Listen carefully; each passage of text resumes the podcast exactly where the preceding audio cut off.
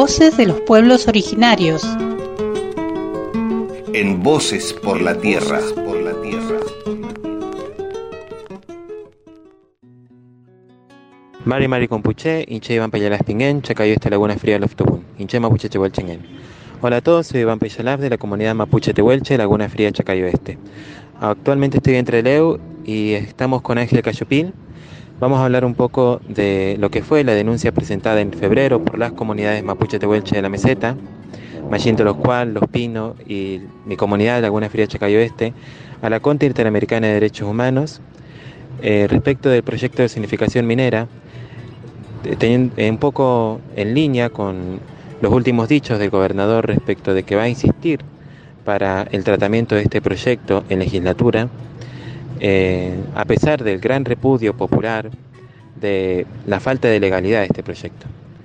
Bueno, buenas tardes Ángel, ¿cómo, te, cómo estás? Contanos un poco de qué se trata esta solicitud de medida cautelar, qué es lo que se solicita eh, o que lo que se solicitó en febrero a partir de este pedido de las comunidades. El documento este tiene que ver con la presentación a la Comisión Interamericana de Derechos Humanos, un organismo internacional en el que se pide una medida cautelar para que el Estado nacional, el Estado provincial cesen en seguir pidiendo la aprobación del proyecto eh, popularmente conocido como de zonificación minera, el 128 eh, barra 20, que bueno, afecta directamente a los territorios de las comunidades mapuche tehuelche de la meseta central norte. Entonces, aquí con esta medida cautelar se pide que eh, no avancen con eso hasta que no se realice la consulta a los pueblos, al pueblo indígena mapuche tehuelche de la meseta central norte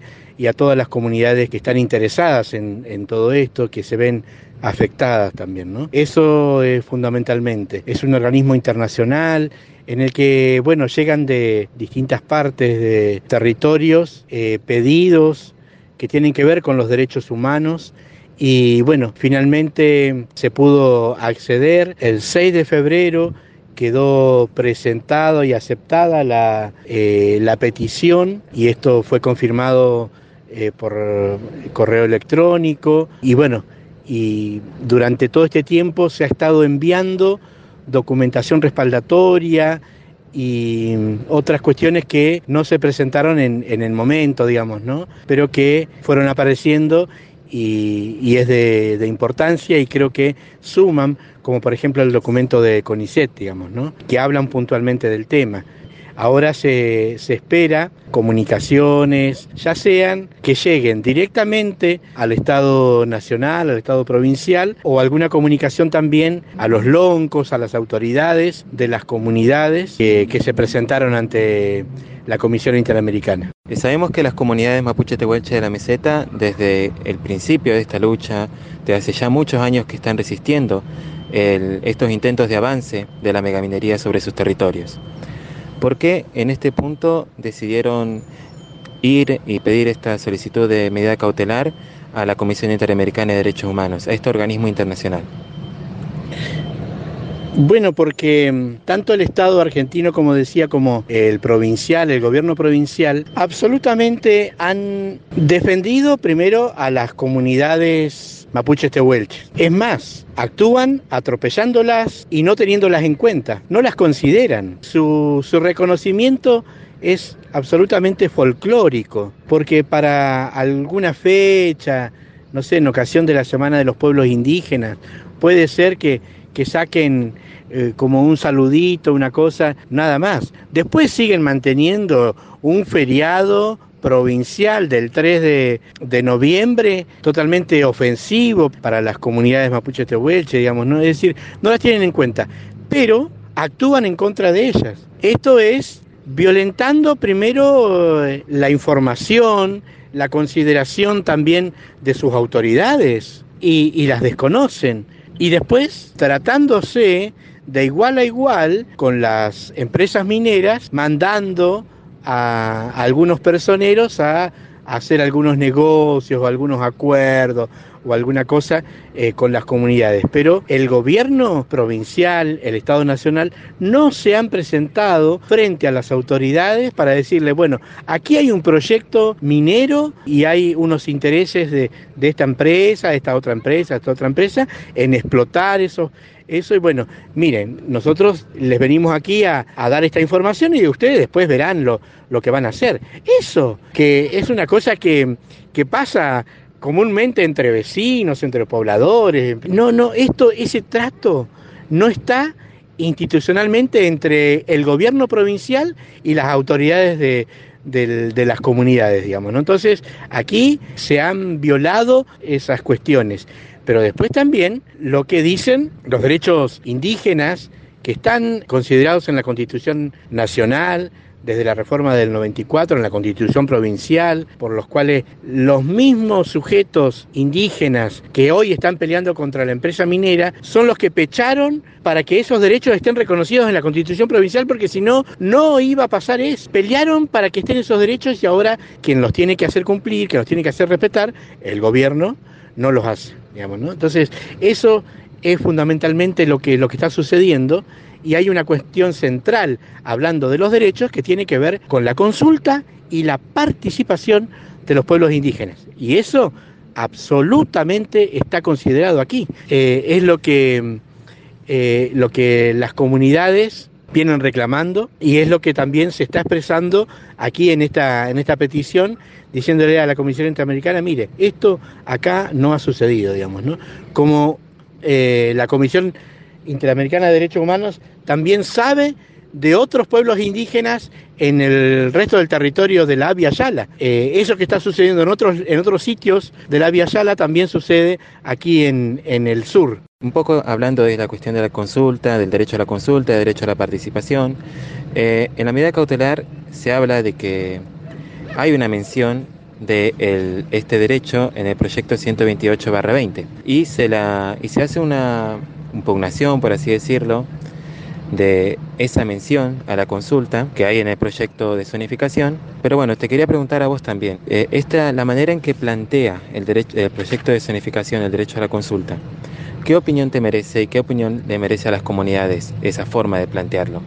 Bueno, eh, se ha estado compartiendo mucho desde hace muchos años este tema de la consulta y la participación de las comunidades indígenas y es algo que está muy claro en el convenio 169 de la OIT y en, en las otras convenciones y tratados internacionales, donde dice que esto tiene que ser previo, es decir, antes. Y eso no ha sucedido porque ya, por ejemplo, Pan American Silver está, bueno, desde hace 11 años, digamos, ¿no? Y ya exploró, las otras empresas que estuvieron ya hicieron la violación del territorio trasladando un chenque, hubieron muchas perforaciones, ya está todo como en condiciones para que se empiece a explotar. Eh, ahora que digan en este proyecto que la consulta va a ser después que traten el proyecto 128, la verdad que es una risa, digamos, ¿no? Porque esto tiene que ser previo, se tiene que lograr el consentimiento.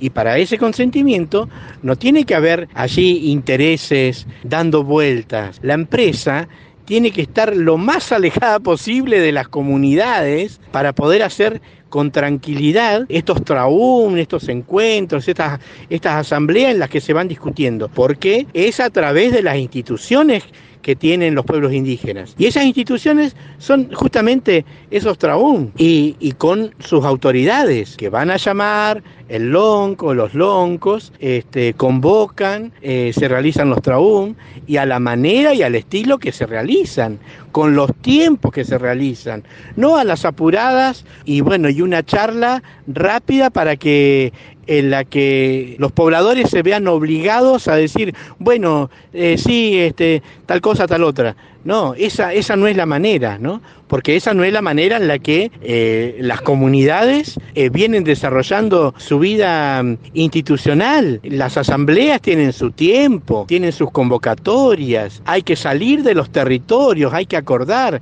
hay que pedir permiso. Eh, entonces, todas estas cuestiones no están consideradas y son una burla a los derechos consagrados de, nacional e internacionalmente. Entonces creemos que de esta manera no se puede eh, seguir avanzando y se tiene que considerar la consulta con estas cuestiones que señalan las comunidades indígenas fundamentalmente de sus tiempos, de sus instituciones y, de las maneras en las que ancestralmente se vienen discutiendo los temas al interior de una comunidad.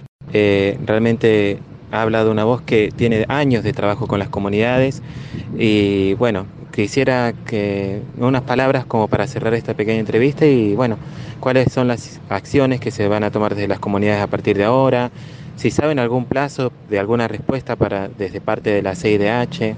Bueno, esto finalmente no, ha sido comunicado, esperamos que la confirmación sea así por eh, los medios que ellos, con los que tradicionalmente se vienen eh, comunicando, por eso también mi persona participa en, la denuncia y en la solicitud de, de esta medida cautelar, sabiendo que estoy en, con posibilidades en la ciudad de eh, el acceso eh, al internet, digamos, ¿no? Eso fundamentalmente por eso es que eh, ENDEPA está a través de mi persona en presentado junto con las autoridades de las comunidades. Esto es un paso importante eh, porque hasta el momento, bueno, hubo un momento como de, notas, digamos, ¿no?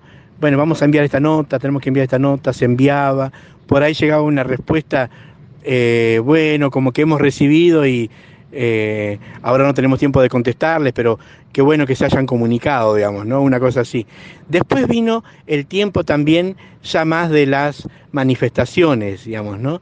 Y entonces por eso esas venidas aquí a Rawson de muchos pobladores, un colectivo y, y algunas camionetas viniendo desde, desde la meseta central norte hasta Rawson y estando aquí las acciones eh, van a seguir, ¿no? Las manifestaciones van a seguir y con los modos que vayan apareciendo, digamos, ¿no? Porque fueron notas, fueron movilizaciones, fue también la presentación con eh, IP, con la consulta popular, eh, participando también junto con todas las asambleas de la, de la Unión de Comunidades Chubutenses. Me parece que ese estilo de, de movilización y de constante, digamos, ¿no? Es decir, eh, nunca se ha, se ha frenado. No nos frenó la ceniza, no nos frenó la sequía, no nos frena la indiferencia, que es constante, no nos frena este corazón tan duro, tan perverso que hay aquí en Rawson, que no permite que lleguen eh, los gritos, las motivaciones fuertes que tienen los pobladores para seguir sosteniendo el estilo de vida ancestral, digamos, ¿no? Así que me parece que ahora esta presentación en la Comisión Interamericana de Derechos Humanos, pareciera que se está pensando también en otra alternativa más también hacia, hacia afuera, digamos, ¿no? a nivel internacional y, ahí está la presencia de las autoridades que, que, bueno, que van motivando, que se van juntando, que se van reuniendo. Eh, me parece que hay todo un movimiento que está presente en la meseta, que va a seguir y que bueno, desde el espacio de la pastoral aborigen venimos acompañando, pero eh, hay muchos, ¿no? Están las asambleas, este, están los vecinos, ¿no? Que se alegran de que la meseta siga así, tan de pie, con tanta dignidad, con tanta fuerza, por el agua y por el territorio.